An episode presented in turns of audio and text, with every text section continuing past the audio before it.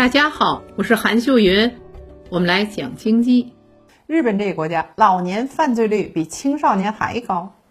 二零一九年，日本警方对近二十万起刑事案件立案侦查，发现六十五岁以上的老人占了百分之二十二，创下历史新高了。令人意想不到的是，这些老人大多是主动犯罪，其中盗窃占了七成。因为日本对盗窃处罚很严。偷个面包水果也会处罚三年以下的徒刑或罚款，正符合老人的心愿。为了进监狱，他们甚至成了惯犯。日本官方数据显示，有近四分之一六十五岁以上的老年罪犯，他们会在出狱两年内会再次犯罪。曾经有一位九十二岁高龄的孤寡老人，因偷东西先后八次入狱。日本老人为何这么想进入监狱呢？一是因为没有钱，这些老人大多生于二战后的婴儿潮。也叫团块老人，年轻时为了推动日本的城市化建设，从各地涌入东京、大阪，与家人天隔一方，成为了六七十年代日本经济腾飞的顶梁柱。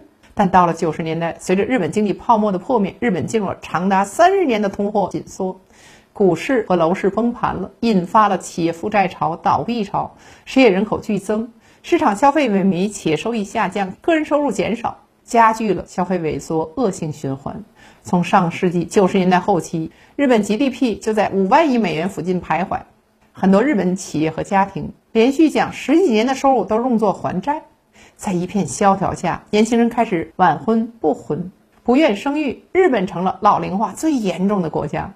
大概十年前，这些团块老人陆续到了退休年龄，他们不但没有享受到亲手创造的经济硕果。六十多岁的他们，往上呢还得照顾八九十岁的父母，往下还得接济三四十岁的子女，因为子女工作不稳定，随时可能失业。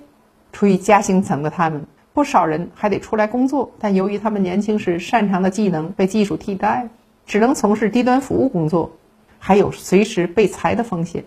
日本厚生劳务省在全日本随机收罗一千两百名流浪汉，他们的平均年龄高达了六十三点六岁。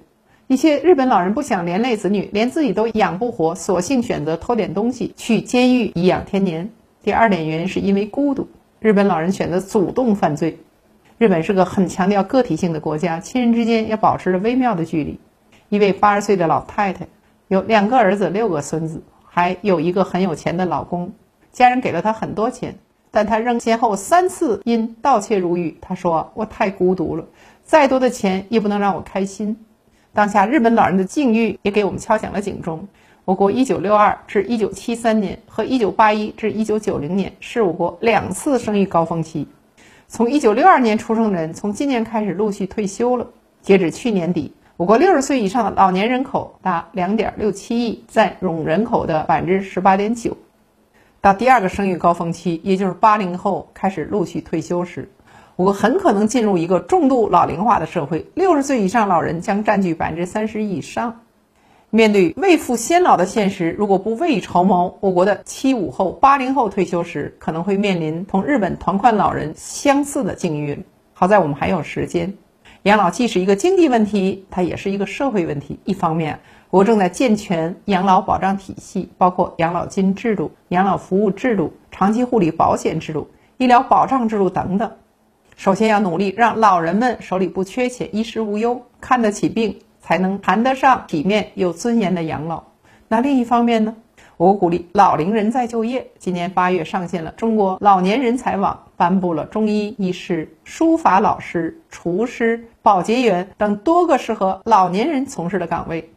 银发经济不光是为老人服务。也是推动老年人参与到社会分工中，让他们实现自我价值感的同时，也为社会发挥余热。最后，老人需要关爱和陪伴，相较于物质的贫乏，他们更害怕精神的孤独。谁都有老去的一天，他们需要的是儿女的关心和陪伴。